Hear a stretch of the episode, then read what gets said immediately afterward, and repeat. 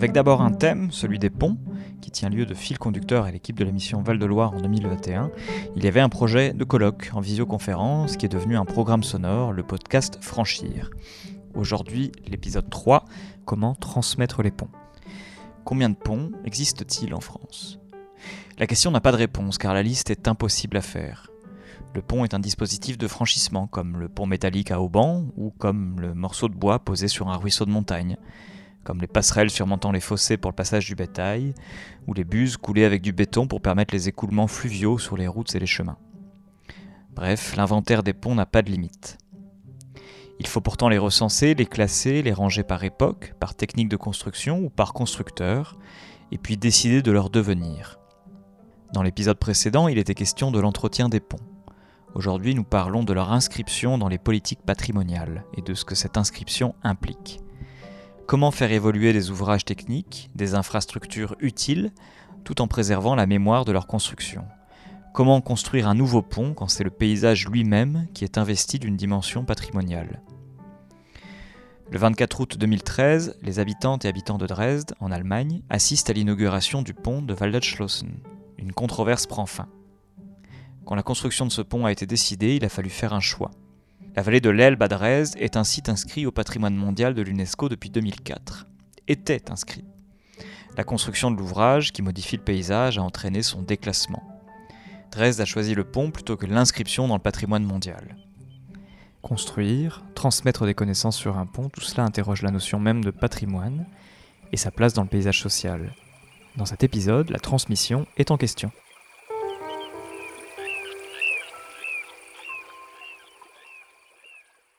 Le patrimoine, c'est une invention, une construction sociale dont on peut dater euh, la naissance, en tout cas dans la vie politique française, au début du 19e siècle, et on peut retenir euh, une date, celle de 1840, comme celle du premier classement des monuments historiques. Cette année-là, en effet, l'historien Prosper Mérimée, inspecteur général des monuments publics, fait parvenir à tous les préfets du territoire français une circulaire qui leur enjoint de recenser en leur département la liste de tous les monuments qui nécessiteraient protection ou restauration. Jérôme Buffat, bonjour. Bonjour. Vous êtes conservateur du patrimoine et vous avez beaucoup travaillé sur les ponts depuis vos études. C'est un sujet qui vous tient à cœur depuis longtemps. Alors des ponts figurent sur cette liste de 1840. Ce sont donc eux aussi des monuments historiques et leur aspect patrimonial apparaît comme une évidence donc depuis le, le début, depuis 1840 au moins, depuis le début des politiques patrimoniales. Oui, absolument. Le, vous parlez de la liste de 1840 et c'est un, bon exemple parce que je crois ce qu'il faut retenir euh, en matière de protection au titre des monuments historiques concernant les ponts, c'est que l'administration des monuments historiques n'a jamais véritablement euh, considéré le pont euh, comme un élément différent de tout ce qu'elle était amenée à protéger à travers le classement ou l'inscription des monuments historiques. Il n'y a pas de spécificité pont en matière euh, de protection. Et euh, cela se voit effectivement parce que nous avions déjà des ponts dans la première liste de 1840 et euh, ce qui est intéressant c'est que comme tout ce que l'on trouve dans cette liste de 1840 qui est assez longue, hein, il y a quasiment un millier d'édifices qui ont été classés par les préfets à la demande de Prosper Mérimée pour euh, l'intérêt qu'il représentait du point de vue de l'histoire ou de l'histoire de l'art. Et parmi cet ensemble, il n'y a que, euh, alors ça dépend un peu quel est le compte que l'on fait, euh, mais je ne dirais qu'il n'y a que euh, six ponts ou sept ponts, euh, éventuellement huit ponts si on prend l'ensemble des ponts aqueducs qui qui sont qui figurent sur cette liste. Donc vous voyez, on est sur un ratio très faible, de même environ 1%. Euh, ratio qu'on retrouve encore aujourd'hui. Les ponts protégés sont aujourd'hui au nombre d'un peu plus de 600. Donc ces ponts, ces ponts de la première ligne de 1840 sont pris en compte à cause de leur ancienneté. Et ce que l'on remarque quand on observe toute la période, depuis 1840, euh, et, la politique de, protection des ponts, on s'aperçoit que euh, les ponts ont été pris dans le flot naturel des politiques de protection. Je m'explique.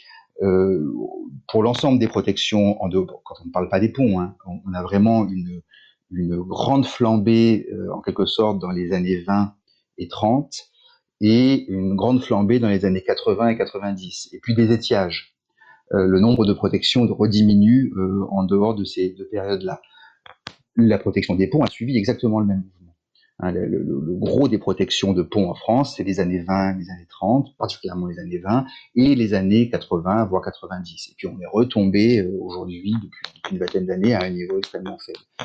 Euh, et de la même manière, euh, on voit bien que les ponts ont d'abord, comme je vous le disais, été conservés, protégés en raison de leur ancienneté, et que petit à petit, notamment à partir des années 80, on a commencé à s'intéresser à un patrimoine plus récent, comme l'ensemble du patrimoine français, euh, et des, ponts construits au 19e, voire au 20e siècle, non plus en raison de leur ancienneté, mais plus en raison euh, soit des, spécificités, des techniques euh, qui ont été mises en œuvre, euh, soit en raison du nom euh, de la figure de leur constructeur qui était particulièrement connu.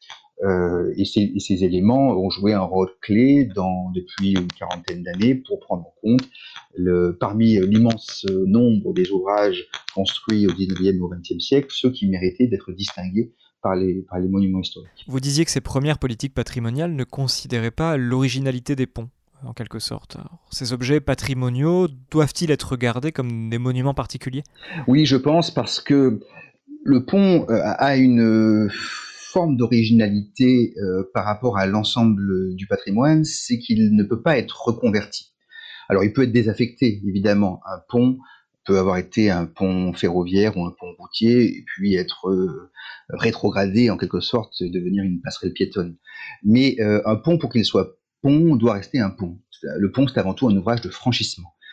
On peut imaginer transformer une église en centre de documentation ou en discothèque. On peut imaginer transformer une prison en, palace 5 étoiles. Euh, on ne peut pas faire du pont autre chose qu'un pont. Euh, même si on peut imaginer évidemment construire des édifices sur le pont, on peut imaginer des usages différents pour un pont, mais n'empêche qu'il doit continuer à correspondre à sa à, cette vocation première qui est de permettre un franchissement. Et de ce point de vue-là, le pont a une spécificité, oui, euh, parce que la nécessité du franchissement primera toujours. C'est-à-dire que, euh, quel que soit l'intérêt patrimonial d'un ouvrage d'art de franchissement, il faut que euh, la structure soit solide, c'est-à-dire que le pont ne risque pas de s'effondrer, ou que le pont corresponde aux besoins, et les besoins, eux, peuvent évoluer, c'est-à-dire qu'on peut avoir un pont ancien qui a rempli son office pendant des dizaines d'années, et puis l'augmentation du trafic fait qu'un beau jour, ce pont euh, ne peut plus être utilisé, et qu'il faut soit le remplacer, soit en construire un nouveau. Et là, on arrive sur des questions qui sont très euh, très importantes, je crois, en matière de conservation de ponts. C'est euh, la question du choix qu'il faut préférer un pont euh, vaut-il mieux pour sa conservation qu'il soit remplacé ou qu'il soit transformé, renforcé, euh, modifié? C'est une vraie question. Je ne suis pas certain d'ailleurs que euh, qu'il y ait une réponse définitive à cette question. Je pense même qu'il n'y a pas de réponse définitive et qu'il vaut mieux avoir une approche au cas par cas. Mais ça n'empêche pas d'avoir une approche un peu plus, euh, un peu plus générale, d'avoir une réflexion qui essaie de, peut-être pas de mettre en place une doctrine, mais de bien comprendre que euh, le pont doit obéir à des stratégies un peu spécifiques. Ce que j'ai en tête, c'est que euh, en fonction des époques, on ne va pas forcément euh, pouvoir utiliser les mêmes outils. Euh, fondamentalement, je suis persuadé que le meilleur moyen de conserver un pont, c'est qu'il soit en usage. C'est qu'il continue à faire son office de pont. et donc, ça suppose qu'il soit éventuellement modifié, qu'il soit éventuellement transformé. On le fait depuis très longtemps on, renforce la structure des ponts depuis presque toujours. Alors évidemment, il faudrait voir euh, pour trouver des cas précis au Moyen Âge, mais on en a de nombreux euh, dès le XVIe siècle ou le XVIIe siècle. Et puis, euh, ces, questions de renforcement ne sont pas forcément des dénaturations. il faut, là c'est toute la, subtilité de l'approche qui doit déterminer ce qui est faisable ou ce qui ne l'est pas. le renforcement du pont n'est pas la seule solution. Euh, on peut imaginer que le pont soit dédoublé, qu'il soit. Alors évidemment, le dédoublement du pont, quand on a euh, vraiment la, décision d'agrandir un pont, d'élargir un pont en amont ou en aval, ou en amont et en aval, cette décision, elle est évidemment beaucoup plus facile à prendre pour un pont en maçonnerie. les grands ponts ou les ponts construits, les ponts métalliques ou un certain nombre de ponts en béton, ponts suspendus, ponts en arc, construits au 19e et 20e siècle sont plus difficiles à agrandir ou à dédoubler. Et bien souvent, quand ces ponts-là arrivent à leur tour à la limite de leur capacité, euh, on préfère construire à côté un second pont, qui ne va pas forcément remplacer l'ancien d'ailleurs, qui peut être utilisé euh, de manière euh, concomitante. Mais je pense que les, ponts, les ponts anciens, les ponts en maçonnerie sont beaucoup plus faciles à dédoubler, à agrandir. Euh, il faut trouver donc des stratégies adaptées. Pour les ponts en maçonnerie, le développement est envisageable, envisageable à condition qu'il ne soit pas un monument historique. Aujourd'hui, on pourrait difficilement euh, imaginer que les ponts les plus prestigieux du point de vue patrimonial, ceux qui ont bénéficié de la protection au titre des monuments historiques, on pourrait difficilement imaginer qu'ils soient dédoublés. Et dans ces cas-là, la, construction d'un nouveau pont aura tendance à, s'imposer. Vous voyez tous les cas de figure différents qu'il faut envisager et qui expliquent qu'il n'y a, à mon avis, pas de solution unique, mais au contraire euh, le besoin de bien prendre en compte euh, la spécificité de l'objet pont, qui est un objet technique, avant d'être un objet patrimonial, et qu'on imagine les solutions adaptées à, sa patrimonialisation. Donc on voit ici deux stratégies de conservation. D'un côté, la modification d'un pont pour, l'adapter en, le conservant, et de l'autre la construction d'un nouveau pont, euh, parfois à côté du premier pour, pour maintenir celui-ci en l'état. Alors bien sûr, l'une de ces solutions ne prime pas sur l'autre. Est-ce que vous pouvez nous donner des exemples réussis de, de ces stratégies de conservation? Honnêtement, pour parler d'exemples à suivre, j'aurais eu tendance à mettre en avant un exemple qui est très connu par ailleurs, mais qui se trouve à Paris. C'est vrai qu'en matière de dédoublement des ponts, je pense que le pont de la Concorde est à juste titre souvent euh, mise en avant et mise en avant comme un exemple de, de ce que l'on peut faire quand on essaie de vraiment de réfléchir à la spécificité du pont. Alors, ce serait un petit peu long de rentrer dans les détails, mais il faut savoir que le pont de la Concorde est un ouvrage remarquable construit euh, à la fin de l'Ancien Régime, au tout début de la Révolution française, par euh, Jean-Rodolphe Pironnet, qui est en quelque sorte une figure de père fondateur du génie civil en France.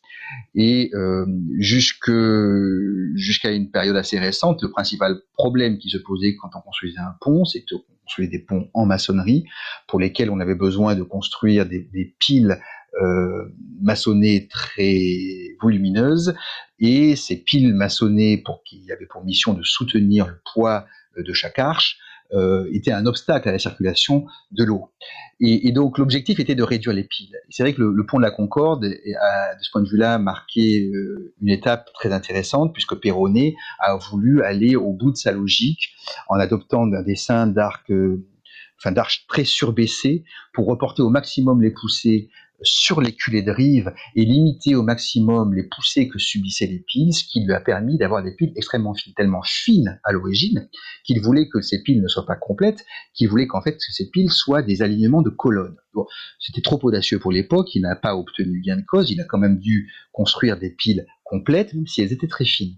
Et là où je pense que le dédoublement, je ne suis pas le seul à le penser, c'est euh, ce que, je dis a été dit par beaucoup de personnes avant moi, euh, là où le, dédoublement intervenu en 1930 a été très intelligent, c'est que l'ingénieur qui a été chargé de ce dédoublement, qui s'appelait Lang, euh, a s'est resitué dans la perspective historique de ce que voulait faire Perronnet, et le pont de la Concorde a été euh, agrandi en amont et en aval, et il a ajouré les piles euh, entre ces agrandissements et la partie ancienne. Ça a un double mérite.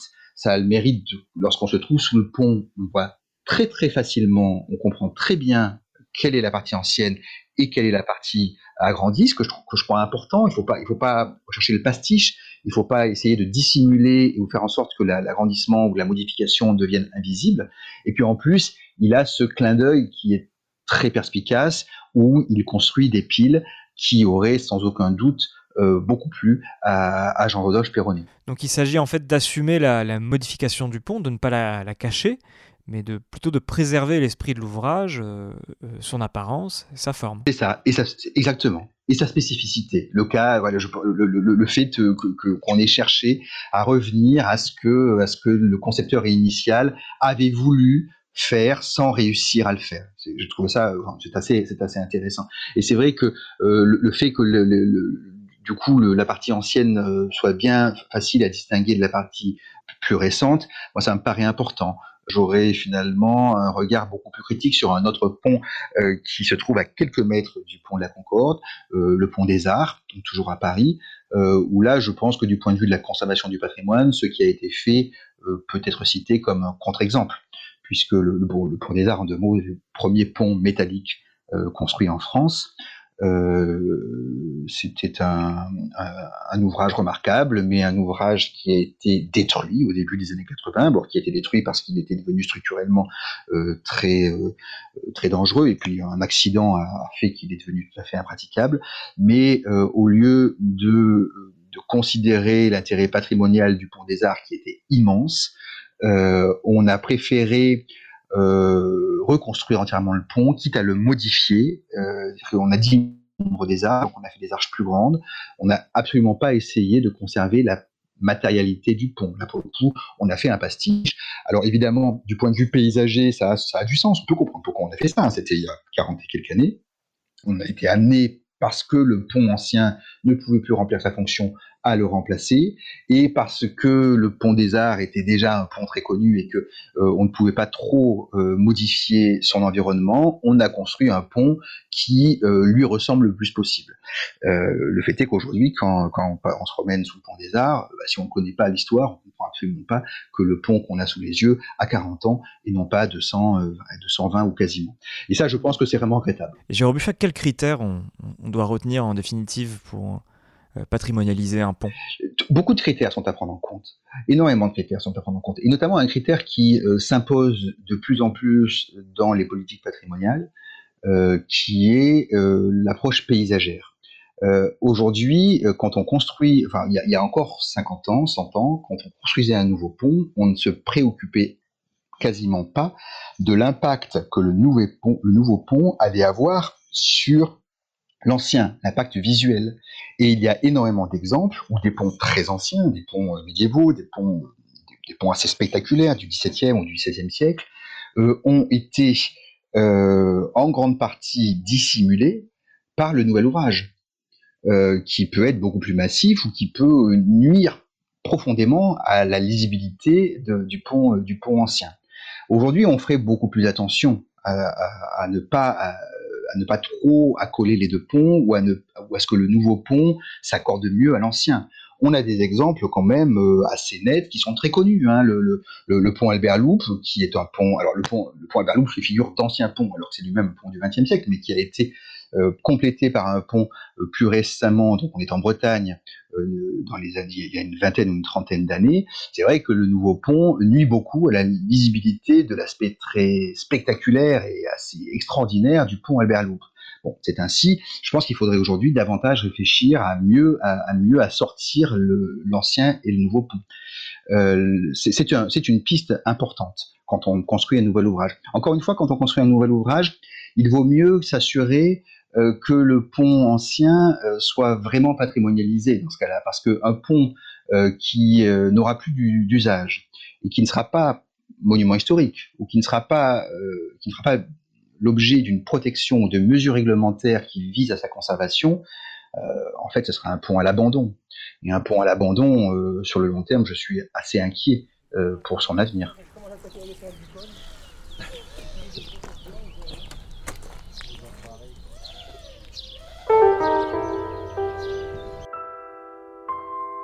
Après ce premier entretien, prolongeons la discussion depuis trois nouvelles perspectives situées en, Val-de-Loire avec Étienne Vaquet. Bonjour. Bonjour. Étienne Vaquet, vous êtes conservateur du patrimoine à la conservation départementale du Maine-et-Loire et vous venez aujourd'hui d'en franchir dans ce troisième épisode avec une expérience concrète de recensement, pour ne pas dire inventaire, un recensement donc d'ouvrages de franchissement d'une partie du Val-de-Loire. Donc avec Ronan Durandière, vous avez mené une étude sur les traversées de Loire, 19 ponts pour lesquels vous avez établi euh, pour chacun une sorte de fiche technique, une monographie. Ce travail, vous l'avez aussi mené avec des étudiants des arts et métiers d'Angers de jeunes ingénieurs au travail avec vous, en, rencontre donc avec les questions patrimoniales.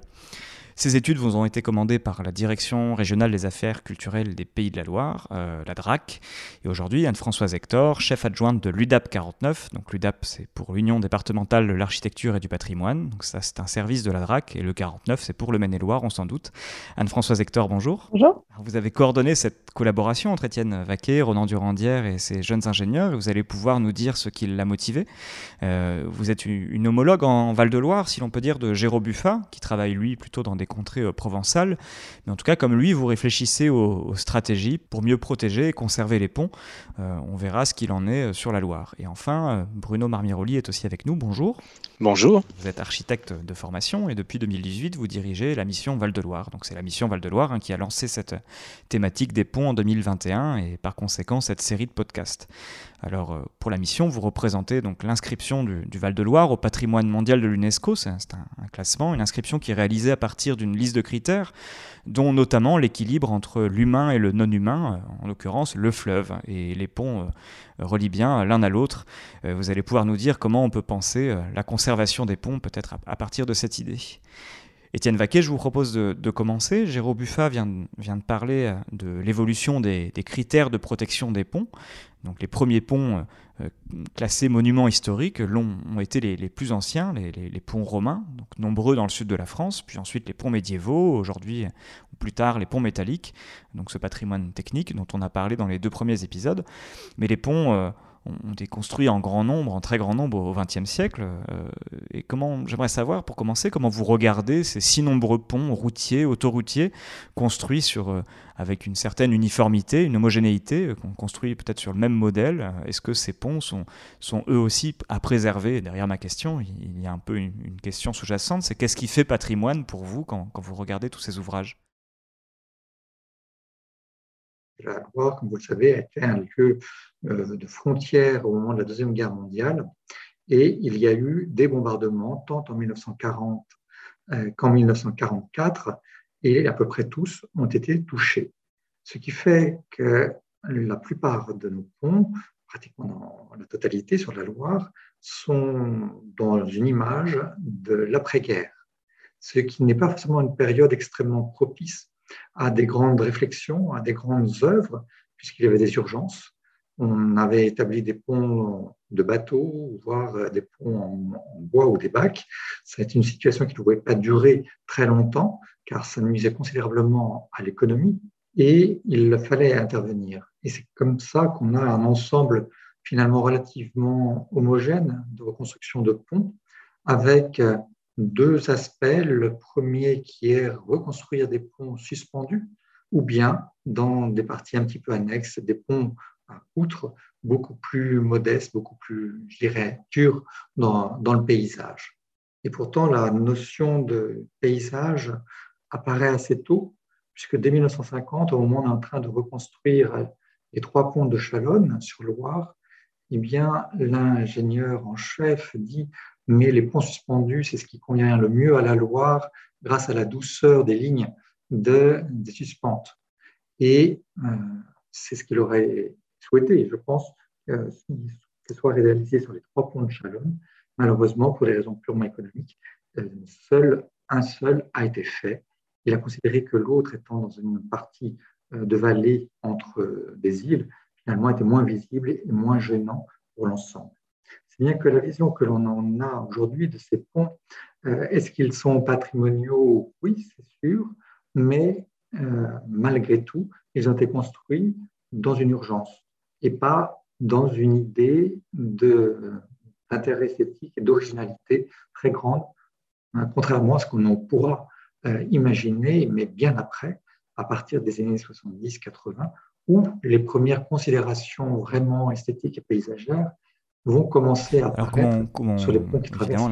est un podcast, donc en audio, on n'a pas de, photos de pont pour illustrer vos propos, mais est-ce que vous pouvez essayer peut-être de nous expliquer euh, euh, la différence entre euh, ce retour à l'architecture, ce retour à la, singularité d'un ouvrage dans les années 80 dont, vous parliez à l'instant, par rapport aux au ponts, à ces ponts construits dans l'urgence dans la précipitation euh, qui correspondent à, ce que, dans ce qu'on entend, de ce que vous dites. Il y a une sorte de moment de creux du XXe siècle euh, dans l'après-guerre avec peut-être des ponts je ne sais pas si, c'est ce qu'on peut dire, ce qu'on dit quand on est conservateur du patrimoine, les moins intéressants d'un point de vue patrimonial. Est-ce qu'il y a quelque chose de cet ordre-là?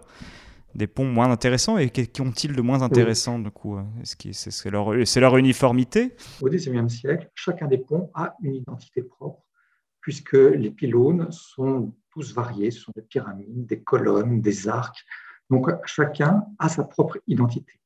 Et ce qu'on pourrait regretter, c'est que cette originalité dans la technique, qui est une technique identique pour, euh, chacun, eh n'apparaît pas de la même manière dans les années 1945 jusqu'aux années 1957-1958.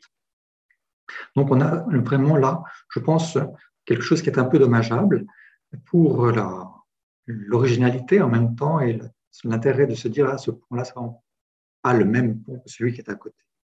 Alors qu'à partir de 1975, il y a l'invention au niveau national, donc nous en avons bénéficié très vite, mais c'est une volonté nationale de créer euh, auprès du ministère de l'équipement un architecte conseil chargé de donner son avis sur les aménagements fonciers et urbains pour les ouvrages d'art.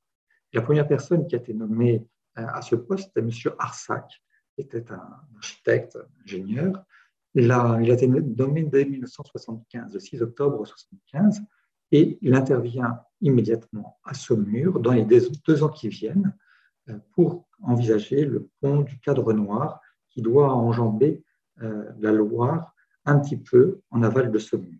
Donc là, on a véritablement un souci de donner un caractère esthétique et il va y avoir un, un moment d'un peu de flottement à différents points de vue, administratif parce qu'on ne comprenait pas qu'on puisse imposer euh, une personne sans passer par des marchés publics, c'était le choix du directeur de son ministère. Et puis, euh, d'autre part, quel est le rôle de cet architecte conseil avec les ingénieurs Et là, je pense qu'on revient beaucoup plus, à partir de ce moment-là, à l'idée que l'on avait peut-être au XVIIIe siècle ou au début du XIXe siècle de l'architecte-ingénieur qui avait un peu les, deux aspects euh, en main. Là, XXe siècle, eh bien, les ingénieurs vont devoir euh, parler avec l'architecte lui-même pour dire, non, cette technique-là, nous pouvons la faire, mais comment faire pour que ça passe dans le paysage de manière euh, harmonieuse C'est tout le, tout l'œuvre finalement de cette mission de confier M. Arsac. Alors je disais en introduction, Étienne Vaquet, avec votre acolyte Ronan Durandière, vous avez mené une vaste étude, une sorte de, recensement, d'inventaire, une, collecte d'informations sur jusqu'à 19 ponts euh, situés dans le Val-de-Loire pour en, pour en faire des fiches, les, inventorier et, vraiment permettre de mieux les connaître. Et cette vaste étude que, que vous avez menée également avec des étudiants en architecture de, de l'École supérieure des arts et métiers d'Angers, cette vaste étude a été, vous a été commandée par Anne-Françoise Hector. Anne-Françoise Hector, vous êtes avec nous. Est-ce que vous pouvez euh, nous parler un peu de, la genèse de cette étude, de ce qui vous a poussé à, la conduire? Oui, alors euh, nous nous sommes intéressés à cette question à la Direction régionale des affaires culturelles suite à des travaux qui ont été euh, déclarés sur le pont de Varade. Et ça a été l'occasion finalement d'élargir un peu la question en se demandant, déjà en posant l'affirmation que les ponts du Val-de-Loire constituaient un patrimoine emblématique. Ça, c'est quelque chose qui est évident, qu'on voit par exemple sur les panneaux bichrome sur les autoroutes, un paysage du Val-de-Loire. On, a euh, une émergence bâtie, un monument, un château ou une église, la Loire, le pont et un bateau. Euh, voilà, c'est une image d'épinal. Daniel Salnave, qui a écrit euh, le dictionnaire amoureux euh, de la Loire euh, le dit mieux que moi, donc je, la cite. Et les peintres anonymes, naïfs parfois et souvent raffinés des faïences de Loire, ne s'y sont pas trompés. La Loire, illustrée d'un bateau, est coupée à l'horizon par les arches brunes d'un pont. Donc voilà, on a avec ces ponts un patrimoine emblématique de nos paysages ligériens. La deuxième chose qui a été constatée, euh, c'était que ce patrimoine était vulnérable parce qu'on a fait rapidement un état des différentes protections qui existaient sur ces ponts. À part le pont César, il s'est avéré que les protections, les systèmes de protection étaient assez disparates et parfois euh, lacunaires ou carrément inexistants. Euh, alors que la loi relative à la liberté de la création, l'architecture et au patrimoine du 7 juillet 2016 et le plan de gestion du site inscrit à l'UNESCO du Val-de-Loire indique qu'il y a une, sorte de modus operandi pour euh, doter ce site inscrit d'outils euh, réglementaires pour euh, assurer sa transmission aux générations futures, c'est-à-dire mettre en place des sites patrimoniaux remarquables sur les espaces bâtis et des sites classés, donc au titre du Code de l'environnement, sur les espaces davantage champêtres. Finalement, avec les ponts, on se retrouve un peu dans une sorte de hiatus et euh, certains sont protégés indirectement par des abords de monuments historiques, mais pas pour leur valeur intrinsèque. Et d'autres, euh, même en site patrimonial remarquable, comme euh, l'exemple du pont d'un Grand de qui pourtant a un lien très fort avec ce front urbain magnifique de, la ville d'un Grand de n'est pas protégé au titre du, site patrimonial remarquable.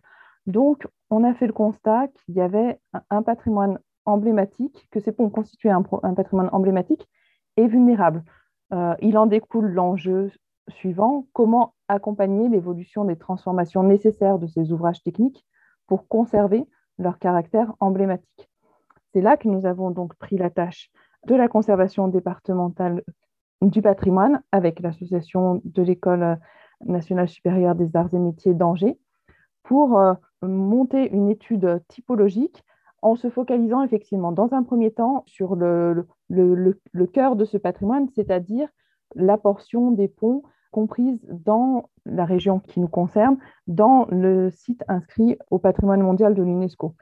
Mais puisqu'il s'agit d'une étude typologique, c'est donc une, une, analyse orientée, il s'agit de réaliser des fiches pour mieux connaître, comprendre et caractériser ce patrimoine et éventuellement dégager des corpus, c'est-à-dire des liens, des ressemblances entre différents ponts qui pourraient former des, euh, familles. C'est là que notamment euh, l'apport des élèves ingénieurs était très intéressant parce que euh, eux ont eu bien sûr un angle d'attaque très, scientifique, très technique qui nous aurait manqué sinon. Donc l'association, j'en profite pour, pour remercier la conservation départementale du patrimoine et l'école des arts et métiers, cette association a été très très performante mais pour dégager des corpus, il, faut aussi qu'on élargisse davantage. Et euh, nous avons aussi fait appel à un cabinet d'études privé, donc c'est l'agence Paume à Nantes, qui poursuit le travail et qui poursuit et complète le travail euh, qui a été réalisé dans cette première étude typologique jusqu'à l'embouchure euh, de la Loire. De là, il s'agit donc de déterminer quelles sont les valeurs qui sont attachées à ces ponts une fois qu'on les aura bien caractérisés et si possible qu'on aura pu former euh, des, corpus, donc des ensembles homogènes. Donc ces valeurs, euh, on, les connaît en partie, paysagères, historiques, esthétiques et euh, histoire des techniques. Donc là aussi, l'apport des, élèves ingénieurs a été très intéressant par rapport aux techniques anciennes qu'ils ont pu étudier et qui ont nourri cette transmission de ce patrimoine. Et cette étude doit être orientée, c'est-à-dire qu'elle a pour but in fine, de pouvoir proposer des actions de préservation et de mise en valeur. On en a tout un panel. Il y a donc les monuments historiques qu'on a déjà cités, les sites patrimoniaux remarquables, notamment ceux existants, qui pourraient, euh, on pourrait envisager qu'ils prennent mieux en compte les ponts qui sont liés à ces ensembles bâtis remarquables. Il y a aussi euh, le label architecture contemporaine remarquable ou encore les plans locaux d'urbanisme on peut aussi euh, imaginer, euh, inventer euh, d'autres solutions. Oui, c'est quelque chose que je n'ai pas dit, c'est un, c'est un travail qui est, qui est, encore en cours, en fait, c'est ça hein? Oui, c'est un travail qui se poursuit et qui va donner des résultats intermédiaires pour cet été et qui, qui devrait être bien, bien avancé, voire finalisé pour la fin de l'année 2021. Donc ce recensement des ponts, les, essayer de les, de les ranger, de les ordonner en, corpus, et puis d'imaginer les différents dispositifs de protection qui sont des dispositifs existants, hein, que, vous citiez à l'instant. Jérôme Buffa euh, disait qu'il n'y a pas de bonne stratégie, en fait il n'y a pas une, façon de protéger les ponts, que c'est difficile de choisir entre... Euh, entre euh, bâtir un nouvel ouvrage pour protéger l'ancien ou arriver à dédoubler un pont. Qu'est-ce que vous pensez de, ces stratégies, de ces différents outils et comment, comment on fait pour choisir un, outil adapté à la protection d'un pont, euh, sachant que ce, pont a quelque chose de spécifique, c'est ce qui était dit en première partie d'émission, c'est qu'il doit pouvoir continuer à, servir? Pour bien répondre à cette question, il faut commencer par bien connaître, euh, comprendre et caractériser euh, le pont en question, ponts, soit le pont en, tant qu'élément de corpus, soit le pont spécifique. Donc, c'est cette première partie qui est mise en œuvre. Ensuite, il faut qu'on puisse, soit à l'échelle du pont en tant que tel, soit comme élément d'une série homogène, il faut qu'on puisse déterminer qu'est-ce qui fait sa valeur ou ses valeurs, notamment parmi celles que j'ai déjà citées. L'exemple qui était cité par Géraud Buffat sur le pont de la Concorde, notamment, était un, exemple intéressant d'une évolution qui est effectivement une, évolution tout à fait logique et normale. C'est un, ouvrage technique. Donc, comme tout ouvrage technique, il se renouvelle sans cesse. Il y a besoin de pouvoir le, consolider, le réparer. Mais cette évolution a été faite avec intelligence par les personnes qui ont d'abord bien analysé l'œuvre de leurs prédécesseurs. C'est ce qu'on ce essaye de faire avec cette étude euh, typologique. C'est ce qui a été euh, montré par euh, les premiers résultats de l'étude, notamment l'apport des étudiants de l'école des arts et métiers. On a déjà vu que, notamment sur le pont de César, l'ingénieur César avait commencé son travail par comprendre les faiblesses qui avaient conduit à la ruine de l'ouvrage qu'il devait remplacer mais aussi ses différents atouts. Il a aussi étudié euh, le matériel, le sol, etc. Et il s'en est inspiré pour reconstruire en, faisant évoluer la technique par rapport au contexte existant, mais aussi par rapport aux dernières euh, nouveautés. D'ailleurs, il s'est inspiré des théories qui avaient été développées par un ingénieur perronnet, euh, l'ingénieur du, pont de la Concorde. Donc, c'est important de bien comprendre effectivement quelles sont les valeurs principales? Est-ce qu'on a affaire à une valeur euh, esthétique de l'histoire des techniques? Et respectée qui a prévalu jusqu'alors La question de l'authenticité du pont, c'est une question qui, bien sûr, se pose. Alors, évidemment, s'il est question à un moment euh, d'une protection au titre des monuments historiques, mais euh, d'une façon générale, elle se pose. D'ailleurs, c'était la conclusion, une partie de la conclusion de l'oral de la soutenance des élèves ingénieurs des arts et métiers, qui disait, mais finalement, on voit que ces ponts ont été tellement remaniés qu'à la fin, il, reste peu de ce qui était le pont à l'origine. Mais heureusement, il n'y a pas que la valeur du matériau qui est attachée à ces ponts et qui les rend emblématiques et qui leur donne cette, cette importance. Il y a aussi leur, leur valeur euh, esthétique, architecturale, paysagère, qui doit être comprise comme ça l'a été pour le pont de la Concorde qui était euh, euh, cité par Géraud Buffin. Mhm. Alors, il y a les, sites classés, les monuments historiques. Bruno Marmiroli, il y a aussi le, le classement au patrimoine mondial de l'UNESCO. C'est aussi un, un outil de protection, en tout cas un dispositif qui permet de penser la protection des, des monuments et, donc des ponts. Je, parlais en début d'émission de, l'exemple de, Dresde qui montre qu'un pont peut être au cœur d'une controverse. À Dresde, il s'agissait de construire ou non ce pont et donc de perdre ce classement à l'UNESCO. Il y avait un choix qui était proposé. Est-ce que la mission Val-de-Loire, qui, représente donc ces critères de l'UNESCO dans, le Val-de-Loire, euh, a, connu aussi euh, des controverses autour de, autour de ponts Oui, évidemment, le Val-de-Loire n'est pas exempt, n'est pas exempt de ce type de débat et, ça montre que c'est un territoire euh, qui vit, qui est aménagé. Hein. Est, le Val-de-Loire est inscrit au titre des paysages culturels on ajoute évolutif et vivant, mais enfin, paysage culturel, ça, implique évidemment que c'est un territoire habité, euh, un peu moins d'un million d'habitants, euh, des grandes métropoles, euh, Orléans, Tours, Angers. Donc, on voit bien que ces, territoires-là sont soumis à une, évolution, à, un système d'aménagement, à des pressions démographiques et foncières qui, conduisent quasi inévitablement sur le temps moyen à long à des projets qui peuvent, le cas échéant, effectivement, euh, euh, ben, émerger des grands projets d'infrastructures euh, routières, dont les ponts, alors puisqu'on y est. Le, dernier en date, effectivement, qu'on a qu'on peut évoquer, qui est encore une actualité brûlante. Donc c'est très dur finalement d'en parler. On n'a aucun recul sur cette, sur cette question-là. On est au cœur de la controverse, effectivement, ce qu'on appelle la déviation, le pont et l'ensemble du réseau d'infrastructures routières de la déviation de Jargeau. Euh, donc qui permet un contournement probablement plus fluide, etc., de, à la fois de Jargeau, mais aussi en gros de, la conurbation orléanaise, on va dire. Je ne rentre pas dans les détails euh, des flux, etc. Mais enfin, voilà un projet qui, euh, je crois, était dans les cartons déjà depuis le milieu des années 90 et qui a, bon an, mal an, continué sa dynamique propre, comme souvent les grands projets d'infrastructure d'ailleurs. On sait pas, enfin si, on imagine bien pour quelle raison, mais ce sont des projets qui sont des émanations de désirs de collectivités territoriales, en l'occurrence le département, mais ça aurait pu être la métropole comme pour le pont de l'Europe, et qui connaissent alors évidemment des, des aléas en fonction des contextes politiques, mais souvent qui bénéficient d'une forme d'inertie qui leur permet de traverser comme ça le temps long, puisqu'on est maintenant, vous voyez, 25 ans après, moi, les premiers documents que j'ai trouvés, alors je suis beaucoup plus jeune dans l'histoire, mais je n'étais pas du tout engagé dans, les, dans la controverse ou dans les échanges qui ont commencé avec, je crois, avec l'ICOMOS dans les années 2005, puis qui se sont vraiment structurés autour de 2011, 2000, de 2011 à 2018. Mais euh, donc, ça fait voilà 25 ans que ce, projet émerge et que là, il est, maintenant, euh, il s'installe sur le territoire comme une réalité potentielle et qui soulève beaucoup, beaucoup de tensions qui sont je crois, euh, assez logiques et normales dès lors qu'il s'agit d'un ouvrage dans la totalité qui mesure, alors si je prends tout le réseau de voirie, environ 15 km, même si évidemment le tablier ne fait pas 15 km. Alors comment la mission Val-de-Loire, comment, comment les questions patrimoniales peuvent intervenir dans, cette controverse?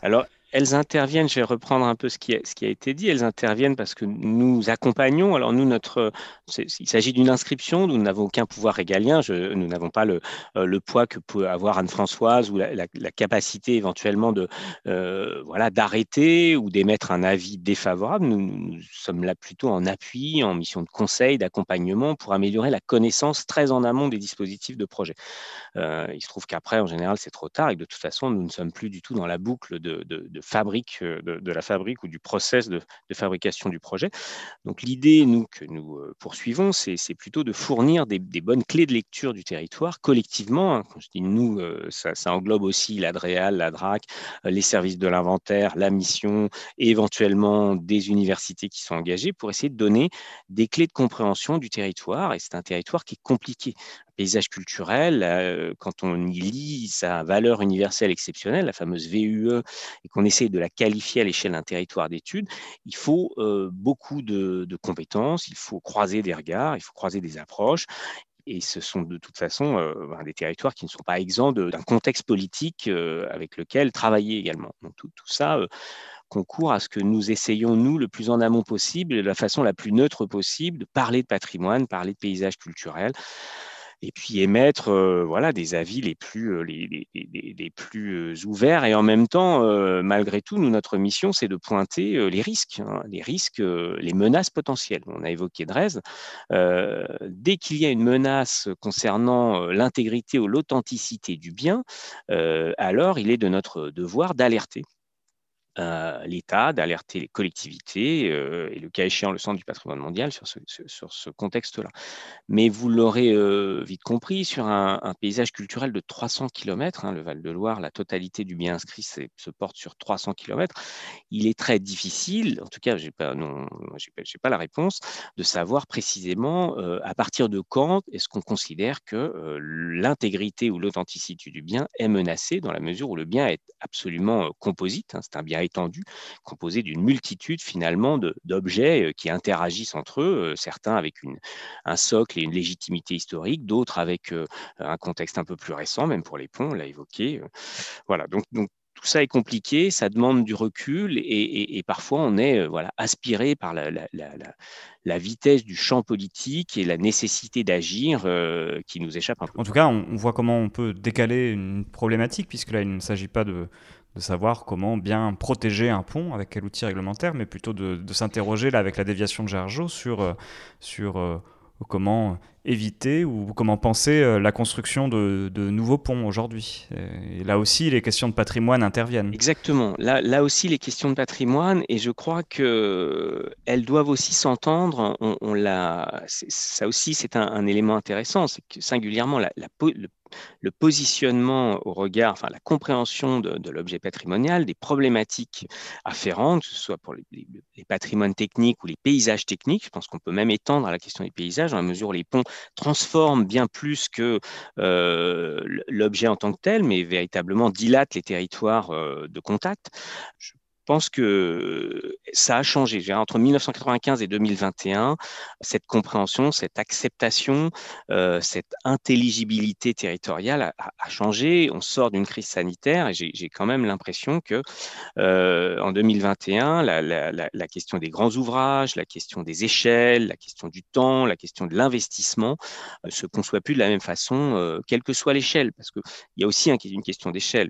Il y a une communauté locale qui promeut cet aménagement. Il y en a une autre qui s'oppose, euh, si je caricature un peu, hein, euh, pour des motifs euh, environnementaux et de, et de finalement d'altération des paysages, ce qui peut s'entendre tout à fait. Et puis il y a une communauté internationale. Donc j'ai relu les rapports ICOMOS à l'occasion de la venue de. Je vous interromps parce que vous pouvez dire présenter ce qu'est un rapport ICOMOS. dans, ce genre de cas où, où l'aménagement est significatif, le Centre du patrimoine mondial propose qu'effectivement un groupe d'experts euh, qui ne sont pas issus du territoire, donc plutôt ICOMOS International, qui est l'organe technique qui accompagne le Centre du patrimoine mondial pour émettre des avis, diligente une étude sur la base de ce qu'on appelle la caractérisation de la valeur universelle exceptionnelle de l'objet considéré.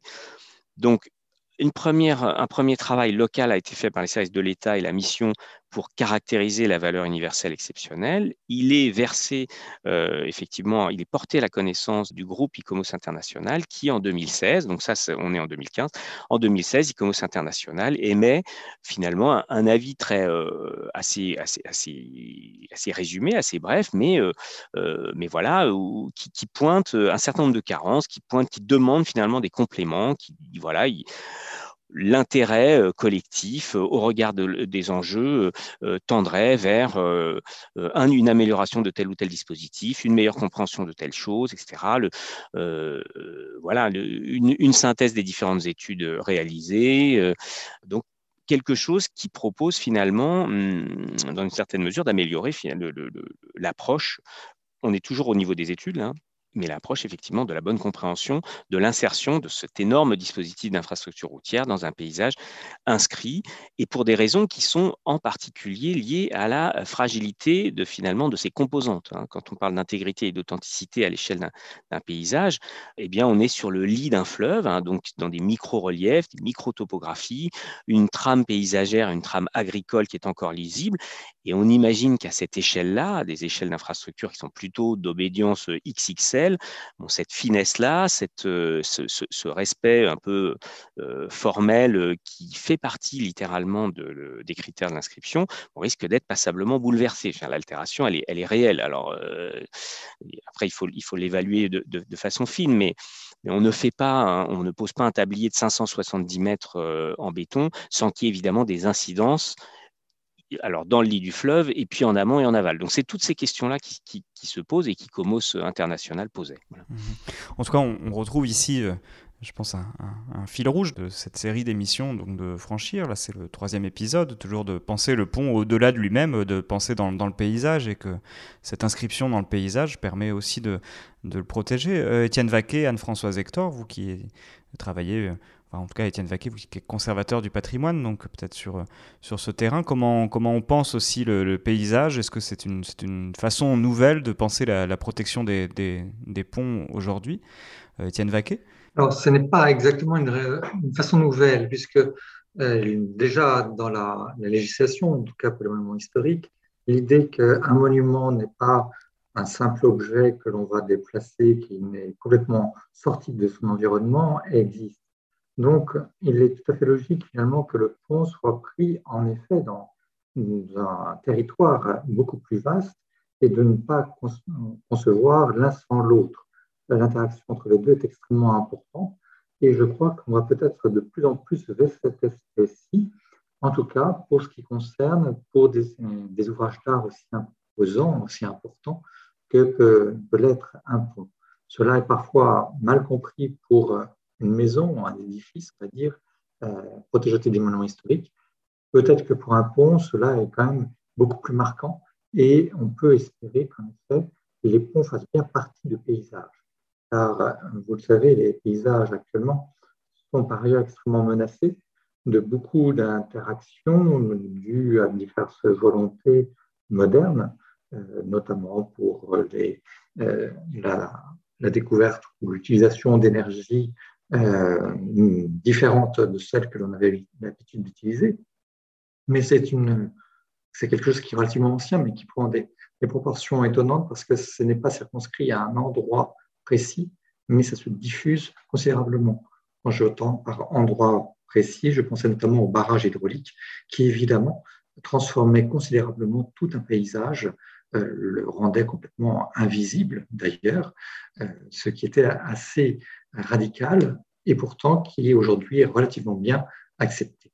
Donc je crois que en effet, la perception du paysage pour les ponts est indispensable des deux endroits, c'est-à-dire depuis le pont lui-même ou depuis les berges, depuis les manières de voir le pont. Et vous pourrez remarquer que de manière assez surprenante, il y a certains ponts qui sont pratiquement que l'on ne peut pas apprécier en tant que pont. Ils sont masqués, ils sont faits en sorte qu'il n'y ait pas de voix qui permettent aisément d'en prendre connaissance, de l'apprécier pour à sa juste valeur. Et ça aussi, c'est un aspect qui euh, est assez surprenant à certains moments. Mmh. Bruno Marmiroli, on a parlé dans cette émission de, rencontres avec les, euh, les mondes scientifiques, les mondes de l'ingénieur. Euh, j'aimerais peut-être qu'on parle, pour, pour, finir, du, du, rencontre avec le, monde, le monde politique. Euh, vous représentez tous trois des, institutions du patrimoine, dont vous êtes rattachés à des collectivités. La mission Val-de-Loire, par exemple, est un syndicat euh, qui regroupe des, collectivités, des élus locaux. Comment se fait ce dialogue avec les élus et comment la mission Val-de-Loire, en, l'occurrence, puisque vous la représentez, aide à, penser le, devenir du paysage avec les élus? Qu'est-ce que, vous pouvez euh, leur, comment vous pouvez les aider à penser ce, ce devenir du paysage du Val-de-Loire? Alors, d'abord, il faut savoir, effectivement, c'est un syndicat mixte interrégional, donc euh, siège au sein du comité syndical des élus euh, des deux régions, euh, région Centre-Val de Loire et Pays de la Loire. Et il se trouve que finalement, la question de la protection des paysages, de la qualité des patrimoines, etc., elle fait consensus. On a, c'est pas vraiment, il n'y a pas de débat sur cette question-là. On est à peu près tous d'accord. Et puis de toute façon, elle est cadrée par euh, à la fois le dossier d'inscription, le respect des critères et un plan de gestion. Et puis euh, autour, euh, finalement, un, écosystème qui porte cette préservation, comme les, les, les, architectes des bâtiments de France, les DREA, les inspecteurs inspectrices des sites, etc. Donc il y a tout un environnement finalement euh, de, spécialistes de ces sujets-là avec lesquels on travaille. le débat commence probablement euh, effectivement sur des questions qui, sont, qui ont trait non pas à la qualité des territoires partagés, euh, ou ni même finalement aux modalités de préservation, parce que je pense qu'on est là, véritablement, tous, avec des outils différents, avec des moyens différents, mais on est tous assez, assez d'accord pour, pour aller vers une meilleure compréhension, une meilleure connaissance, une meilleure préservation et un meilleur, une meilleure transmission de, cet ensemble patrimonial, mais plus comment on combine finalement ces données-là avec des visions tout à fait, là pour le coup, plutôt finalement moins partagé euh, en, matière de, développement des territoires. C'est là qu'on vient parfois effectivement un peu buté sur des intentions politiques de développement. Alors j'en ai évoqué le, pont de Jargeau parce que c'est vraiment là pour le coup en ce moment ça, ça cristallise un peu et que c'est un, je trouve un sujet intéressant à, étudier même en tant que en tant que sujet. J'espère, comme on l'a évoqué précédemment, j'espère que le champ politique de la prise de décision, de l'évolution, des hésitations et puis parfois de l'arrêt ou de la ou, de la mise en œuvre du projet fera partie euh, dans les années à venir, effectivement, de, la connaissance finalement euh, des, des, objets patrimoniaux et de, de, leur articulation, de la façon dont tout ça compose un, territoire euh, qui n'est pas qu'un territoire effectivement composé d'objets, mais de liens et de décisions. Hein. Il y a la question de, d'administrer le territoire, je trouve qu'elle elle, revêt une dimension aussi à mettre dans la, la, grande enveloppe patrimoniale. Donc nous y sommes confrontés et ce que je vous disais, nous, notre, Notre seule position, c'est de fournir des éléments d'aide à la bonne, à la prise de décision des, politiques publiques. Euh, mais c'est en aucun cas nous qui prenons cette décision-là. Euh, ça peut être le cas échéant des élus qui, en débattent au sein de notre comité syndical ou des élus locaux, euh, des collectivités, des communautés de communes ou des départements qui prennent des décisions sur la base de ce qu'on leur aura fourni collectivement, mais qui les prennent en toute indépendance. Hein. Ils sont tout à fait eux-mêmes légitimes pour statuer. Ils ont le mandat qui leur permet de prendre ces décisions d'aménagement.